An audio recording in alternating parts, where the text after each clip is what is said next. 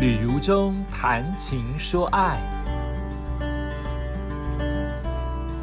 欢迎来到旅如中谈情说爱，来跟旅如中一起来谈情说爱喽。今天还是进行的是旅行的单元，叫做旅情系列。旅行当中有放入很多的感情在其中啊，所以呃，这样的单元从以前的呃。旅行那些小事一直进行到现在，我都舍不得放弃，因为我很爱旅行，尤其爱东京这个地方，所以再次邀请到我的搭档小布西来到现场。小布西啊，Hello，各位听众朋友，大家好。哎，那今天我们要来聊聊，就是山手线之后的，上次我们聊元素之后的站，就自然而然来到一个很拥挤，你一定去过，然后可能也迷路，然后你又觉得很乱，但是又很想再去的地方，叫做涩谷。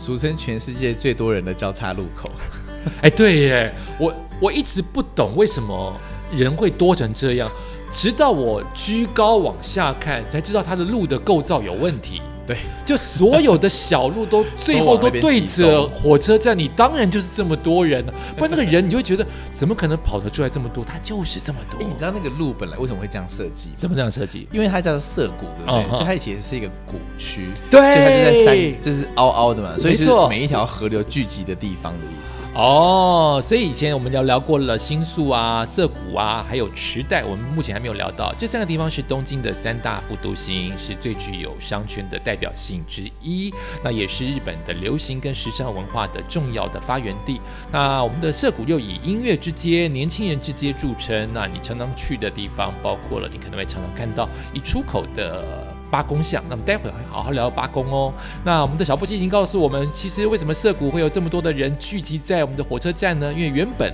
它就是一个放射状的道路状况，然后因为涩谷嘛，它就是谷嘛，因此有高有低有斜坡，它的拓宽变成非常困难。它的道路是斜的，它的道路是单行道的，让很多的开发业者敬而远之。所以新宿可能很发，池袋很发，相对之下涉谷就慢了一点点。但涉谷。现在此刻，二零二一年、二零二零年都还是持续的大发展，待会也会碰到、会聊到喽。那么，在一九七三年的时候，涩谷的巴尔可吸引了很多的青少年前往。在一九七五年，它终于取代了新宿，成为流行的地标。而刚才小布奇也说到了，涩谷那名之为谷，就有水。所以它包括有稳田川、雨田川等河川，现在呃都已经变成了地下水道，但又有一个新的环保跟新的想法出现，也就是说河川要呼吸，你一直放在地下道，一直把它压抑住，就容易有呃豪雨成灾，就容易让那个地地盘不稳。所以现在日本有新的观念，又把河川给挖了出来，让河川呼吸。所以你会在涩谷的一个新的 shopping mall 叫 Stream。溪流那个英文那个 S T I E M，它就是把河川挖出来，你会到现场看到了，就是那一段就出来一个像大水沟的地方，酷，好想去那里。你还没去过？没有去过。哦他就把它挖出来，就是一段像大水沟的地方，让它呼吸。没有很好闻，那个味道 有一点像下水道，但是应该是蛮日本人做，一定还是很厉害，很漂亮。尤其到晚上的时候，它那个阶梯打灯呐，跟那个河川打灯，就会觉得好干净哦，好漂亮哦，又变成一个 shopping 或是一个吃饭，主要是很多的餐厅在那边。对，然后一连串的涉谷的周边的大革新，包括了呃新的银座的银座线的月台，包括原本涉谷的。月台都是坡坡的，可能是架高的，现在都非常的美轮美奂。而到二零二零年到二零二一年，持续有非常多的 shopping mall 在新建，在开幕当中。即使现在疫情哦，一个一个 shopping mall 在开幕，我是不知道会有这么多人。喜布亚真的很厉害，真的很厉害。因为我觉得大概在一开始，大概两千年左右去的时候，会觉得那地方好乱，是好就是。人好挤啊，很多人，然后就是每个人都好黑哦，然后穿泡泡袜。是，哎，对 你有经过这个事，我没有经过。一零九，哎，我跟你说，为什么？因为两千年的时候是滨崎步最红的时候。你是滨崎步的 fan。对，然后呢，那一年很特别，因为那一年，因为滨崎步早期刚出来也像是辣妹，有点辣妹感，是是是。所以那一年他很特别，他做了，他就是那一年出一张精选集嘛。嗯。他当他登上了那一首，就是那个什么，就是很多的记录，就是是同时。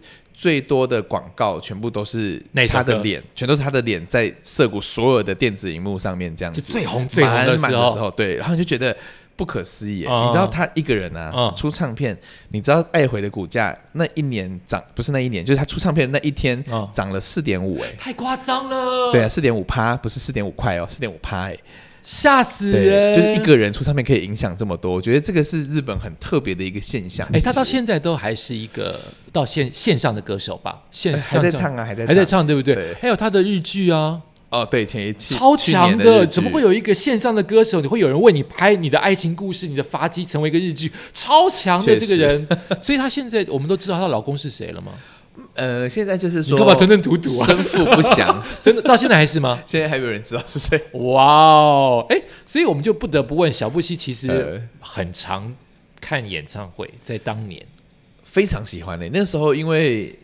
年轻人嘛，哦，然后又是哈日族，哦，所以大概每一年都会去两次吧，每一年去两次两次演唱会。那你也很厉害，就是每一次都抽得到。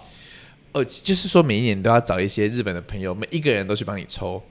你是用别人的人头哦？当然啦，因为我觉得台湾人有点吃亏，因为 大部分这种演唱会抽票都是抽。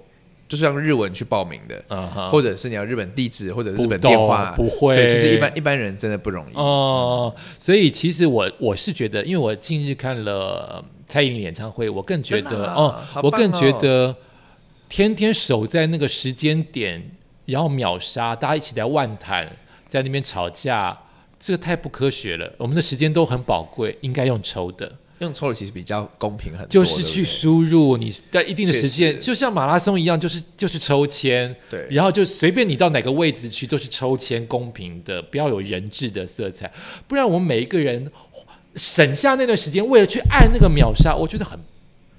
很不聪明，而且现在不是有很多的那个演唱会抢票，还要回答很多问题啊？是啊，而且厉害的，到现在还是很多黄牛。我觉得是应该，我们应该要学一学日本了。对哦，好，讲到我们的刚才提到，我们最常去的、最常一直走出来看到的就是八公，是还是聊一下八公？虽然你可能看过电影，可能略为所知，我们还是聊一下他在那个地方的位置，好？应该很多人有有聊过，呃，有看过这部电影叫《忠犬小八》，对不对？是，其实还有日本版。对日本版，日本版其实我觉得比较好看，每个都这样说，因为我觉得理查基尔 感觉很。很不对劲啊，在这个 在这个里面，但是因为那年日他日本人太喜欢理查基尔了啊，这样子啊，是因为太喜欢他们太喜欢他了。因为我觉得日本的电影在在纯爱电影或者是在宠物电影那种那种刻骨铭心，或是那种守着你不求回报，这是日本的民族细微的那个感情，它不是西方，确实，确实，西方会觉得有点奇怪，会变成孤独老人。想说你还好吗？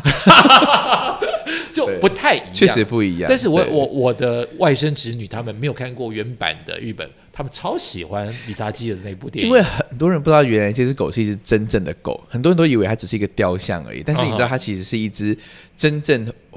活活生生的一只狗，它是日本就非常有名的一种犬种，我们日本的土狗，就叫秋田犬。秋田对，就是秋田犬。然后呢，这个秋田犬就是当时呢，就是它的这个呃日本的帝国大学的一个农学系的教授，他就是上野英三郎哦。那时候他就养了这只狗，所以呢，他就每一天呢，就是从这个上野教授呢就会出门的时候，他就会在门口送他出门。下班就是每一天他要回来的这个时候，就是大概四五点，他就会从他家里面跑跑跑跑跑到涩谷。的那一个出口，就站在那边等这个教授回家这样子。所以你现在讲的是真的有这个人，真的这是真的存在。一九二三年的时候，这是真的存在的。重点是呢，他养了他养了一年多以后呢，他就每一天都这样子去等他的那个主人回来嘛。结果呢，就是在一九二五年的时候，就是他的这个上野教授，他就突然就是在一个会议之后，他就脑溢血，然后就是就就过世了。可是这只狗不知道，因为没人会来告诉他嘛。他就每一天四五点的时候就站在那个口，就在那边。等他回来，你猜在那边站了多久？我不知道。他在那边等了十年，他每天都会回家，可是他都会，他每一天早上时间一到，他就会自己一个跑跑跑跑，就跑到那个口，就在那边等等那个教授回来这样。然后后来呢，其实。那个那个小巴那时候在那边的时候，并不是很受欢迎，因为就是在怎么别人会觉得它是野狗嘛，不管它每天来怎样，可是有人会觉得，哎，这就是一只野狗这样子，所以呢，其实有很多人会欺负它。那个时候，所以他就是每一天就不怕别人欺负他，也是要来这样。结果呢，他的这件事情就是在一九三二年的时候，被一个就是当时的一个文学的作家叫做这个斋藤先生，斋藤弘吉先生，那时候呢，他就。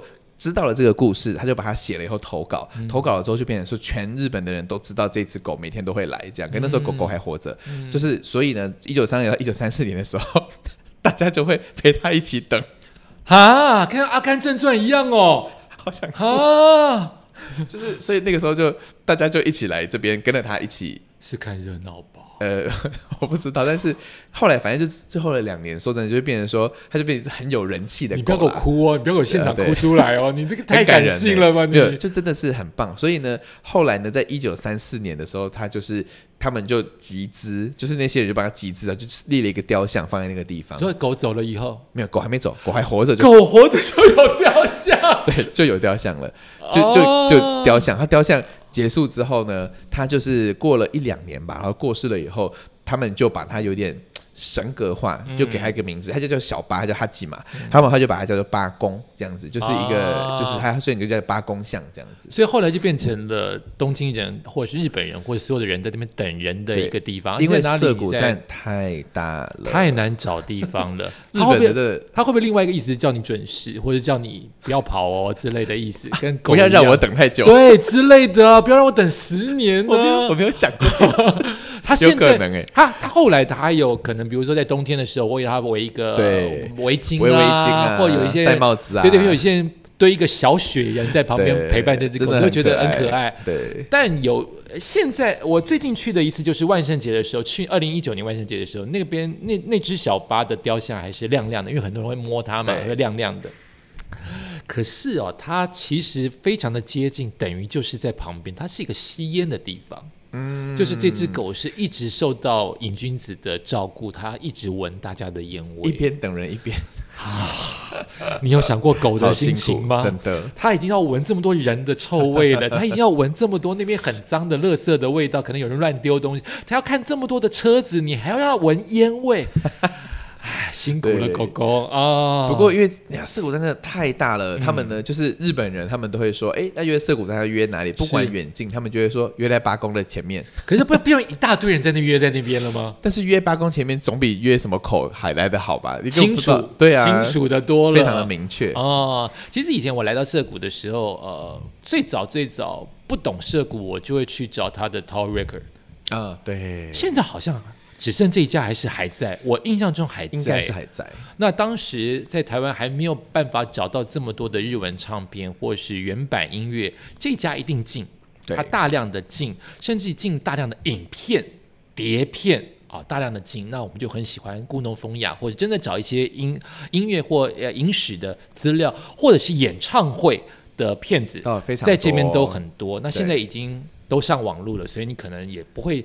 感受得到当年我们看到 Torek 的那种寻宝的开心的感觉，那个是哈日族朝圣的地方，是不是？因为那个地方是所有几乎那个时候，呃，唱片公司如果他要办什么握手会啊什么，都会在那个地方，甚至你可能买还会买他的周边，也许这支这支 VCD 这支 MV 当中，他附了一个帽子什么，你会在那边买得到，它就是还有电线限定，就就是涩谷店限定的送的东西，这个限定最气人。就你会觉得啊，就就这里，你这个心情就会被它挑动，挑动就很想买。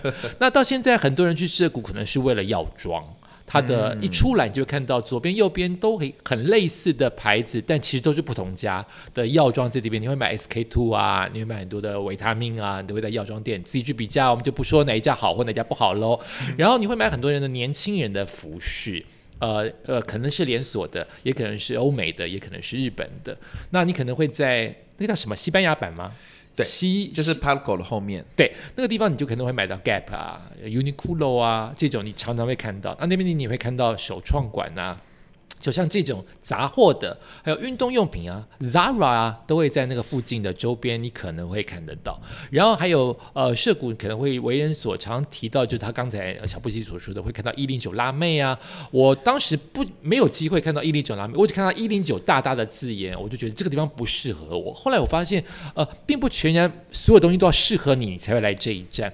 呃，我我我我自己很惊讶，是很后来才惊讶，就是有一零九辣妹。那你有想过男人的心情吗？对他有一零九 man 在对面，在隔壁。对，我说那一零九辣妹这样的装扮，一零九 man 要卖什么呢？所以我第一次提起勇气，从一楼逛到八楼还是九楼，上面还有还有可以看看看看 view 的地方。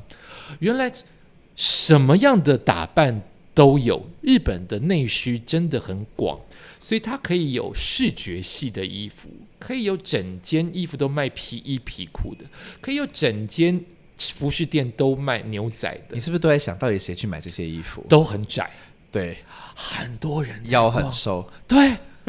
都很多人在逛，哎，我就会觉得这样衣服有人买，真的有，因为他们内需够多，这样的市场够大，所以可以有一整栋的一零九辣哥，我这样讲就怂掉了，就是一零九的风格的男性的装扮也会在大卖场当中。然后当然涉谷也有很多的百货公司，你也可以去逛，有呃著名的百货公司，那也有你可能想要逛的 H M M 也很大，你就慢慢去冒险。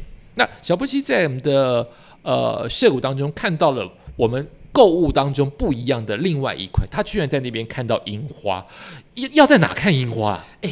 我觉得跟你讲，这个地方我觉得蛮有趣的，因为我那一年去东京时装周嘛。哎呦，你好时尚哦！我们去买，我们只是买 Uniqlo，你去东京时尚周，而且我还是工作人员呢。你还是工作人员，你太骄傲了。对，那时候我去的时候，因为我们饭店住在涩谷那个地方，嗯，可是因为我们的那些秀场，就是那个修润，全部都在代官山那一区，近吗？嗯，走路大概要三十二十分钟到三十分钟左右。哦，因为代官山是山，涩谷是谷啊，所以你要往上爬就不断的往上爬，但你往下就很快。对，所以代官山那个地方其实蛮有趣，就是说从涩谷最南口那个地方呢，要往那个代官山的那个方向，有一个有一个一条路，它叫做 Sakura Saka。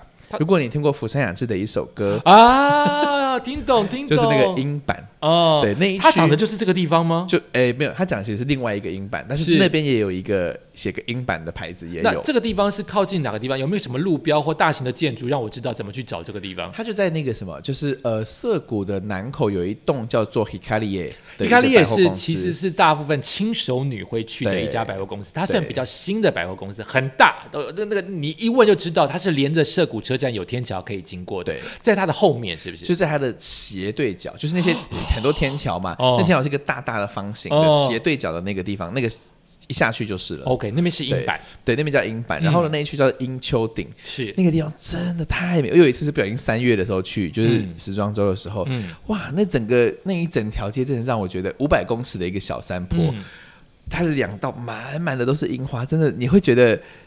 很感动，好像像樱花瀑布的感觉这样哦。因为其实大部分讲到樱花的景点就是公园呐，或是某一哎中目黑，没有人讲到涉谷看樱花。因为我觉得蛮有趣，就像你看去上野看，你是看到那种很大片的，对，就是满满的像一片一片的棉花糖。然后如果你去目黑的话，其实它就是沿着目黑穿嘛，对，所以其实就是你好像逛街，可是那个。你看到樱花都是平面的，是，但这个就是樱花非常的整个斜的一整条上去，哦，非常漂亮。那个叫做呃，Sakura Saka，它在樱丘顶那个地方，是。然后你一跨过那个樱丘顶呢，你就会经过很多很时髦的餐厅，嗯，就是那种洋食哦，就是什么那种什么。法式的啊，意大利式的啊，西班牙式的那种餐厅，嗯，然后那一条路一直走走走，走到最后的时候就是往代官山的方向这样子。很多人可能逛呃涩谷，你就会觉得是比较年轻的地方，但代官山又是另外一个世界，完全不一样。它就是一个高级的、明星的、时尚的，甚至不是这么。明着来，它其实要很低调的，就有钱的很低调的地方。它连着中目黑，呃呃，大家有一个概念，比如说木村拓哉住住中目黑，但那一区连着代官山，就是像这样的人住，它真的贵。呃，日本人认为住在山上。比住在平地的地方来的高物价，可能跟你的想法不一样。台湾也许就会说啊，山上偏僻呀，山上会不会有土石流啊？没有。对于传统的日本人来说，高的地方就代表你的位置。或是有钱人才会住的地方，一般的平民就是住谷，就是住在低下的地方，这是他们的观念。所以代官山当然是一个很昂贵的地方，非常有品味的一个地方。而且代官山当时被台湾人开始知道，是因为鸟鸟鸟屋，对不对？哦，紫太雅是是是。那时候也是我那时候还不知道有紫太雅这个，还没有，我还不知道它开了。对，因为其实，在我们这种老哈日族里面的印象中，那时候最重要的两家店，一个叫 Book Off。哦，对，另外就是出他呀，他们都是用卖影音商品，有些是二手，有些新的，什么都有这样。还有杂志，对，所以出他呀，对我来说一直以为，哎，就是一个就是卖这种影音的一个平台，以为它就是一般的，不是那种开让你眼睛。结果那时候就是到代官山上说，嗯，怎么有一个这样的建筑？根本就是一个区域社区一样。它叫 T site，现在啊，对，就整整区这样，就哇，里面那个那个大才是我觉得是因为现在台湾也开了好几家嘛。可那是当时我们开眼界是第一家，那个应该是第一家，就是比较概念的一个一个一个区域这样。哇，你觉得那个那个你会觉得原来一家书店可以做成这个样子？它的书店非常不得了。很多人就是我们在呃第一二集的旅行那些小事有跟我们的来宾原子讨论过，就是你会觉得它跟成品一样吗？它就是不一样，就是不一样，它就是真的不一样。而且它整个的社区的还包括了旁边的可能会有美美美发沙龙啊，可能包括便利商店啊，可能包括宠物店啊，可能包括服饰店啊，统一的设计。会合在一起统一的设计一块，而不是东一块西一块，就整区它通通都把它把它想在设计的范围当中。而且代官山很特别，如果说荣哥之前去的时候，你应该发现代官山没有任何一家国际的精品，它全部都是日本当地的设计师的。有国际精品，对，在巷弄中，但不是我说不是大牌子的旗舰店。没有，没有旗舰店，真的没有。对对对对，它几乎都是做日本当地的，或者是一些很特殊的设计师的东西。因为那一区它就是要很低调啊，因为他们讲代官山应该是日本房价最贵的两区的其啊，对，就目黑、中目黑那一区，然后跟代官山这几区，因为他们讲说呢，日日本的房价很有趣，东京的房价就是。日本的地地形是这样，西边很高，从富士山一路连过来嘛，西高，然后东低，就直接进到那个相模湾进去嘛。对对对。所以说呢，日本的房价就跟它的地势一模一样的，意思。越高越贵，越低越便宜。是是是是是。所以说那一区真的是非常的特别，就是那种像明星啊、model 啊，他们都一定要住在那一区。啊呃，我在代官山，哎，怎么从涩谷聊到戴冠山？应该 OK 哈。差不多。在代官山有一家叫做。米开朗基罗还是达文西，我忘记了。类似像这样子的名称，我真不负责任。这样要不要想起来。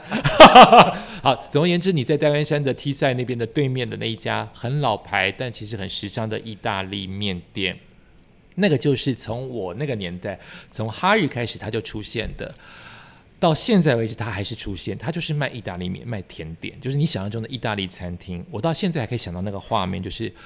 里面全部都是俊男美女，有够 gay 白，全部都是。我去过两次，我验证一下，我觉得我在里面没有很帅，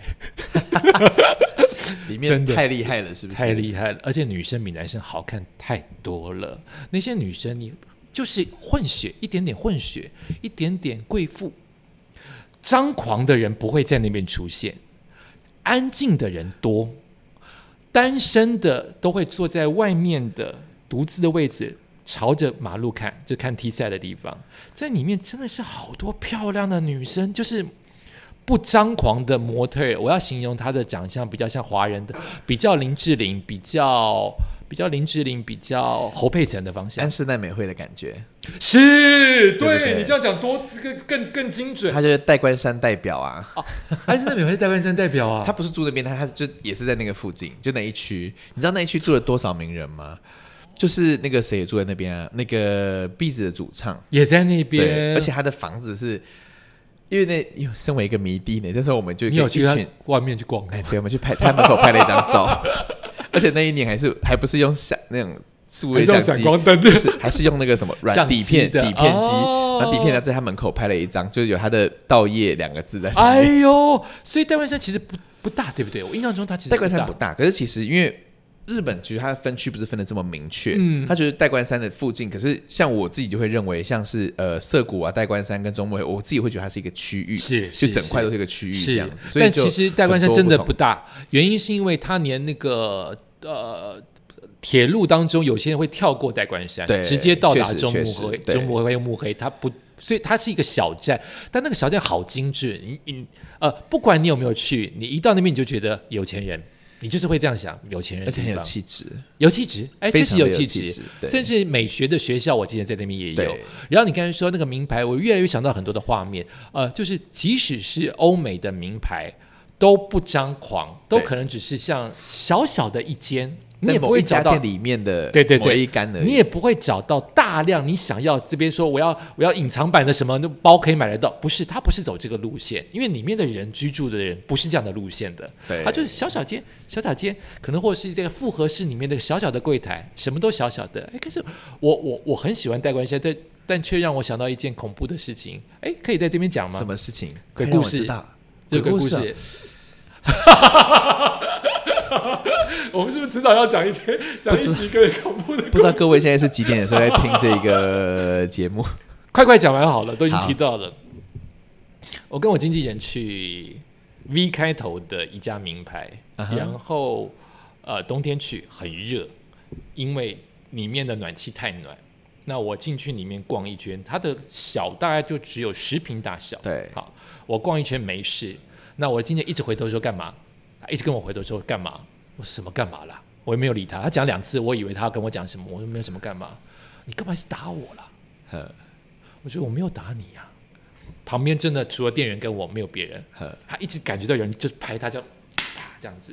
那这件事情怎么证实？只是过去我们会想到恐怖，我们只讲完就是很无聊，还没有想到恐怖。恐怖在他一出来就整个人想吐不舒服，我们觉得他被跟了。哇，但这件事情没有结果，就是我只好打电话回回来 台湾的公庙说，拜托帮我处理一下。他一直一直又哭又笑，到了新宿的西口，我们去吃烤肉，还是又哭又笑，一会哭一会笑，我到了晚上才解决掉。以上，我这样是不是完全破坏了整个东京的气氛呢？但真的这是我的故事啊，戴冠山还是很有格调的。但这就是我的故事，没办法啦。好，今天由于时间关系，我们就聊到这边喽。这是我们今天聊到的涉谷。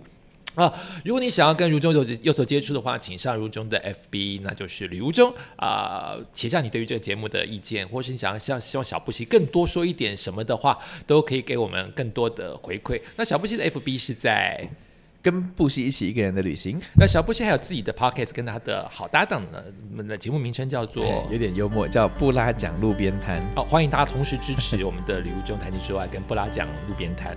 那吕如中也有自己的 YouTube 的频道，那其中很多的涉谷的故事或之前讲到的新宿元素的故事都拍成了影片，叫做旅途中在路上，也欢迎大家多多的指教。我有我的 IG 哦，IG 就搜寻旅途中就可以了。好，一次讲那么多，希望大家给我们更多的支持。如果你在平台当中有看到有评分的机制，不要忘记把旅途中谈情说爱放在五颗星或是最高分哦。再次谢谢小布希哦，谢谢谢下次再见。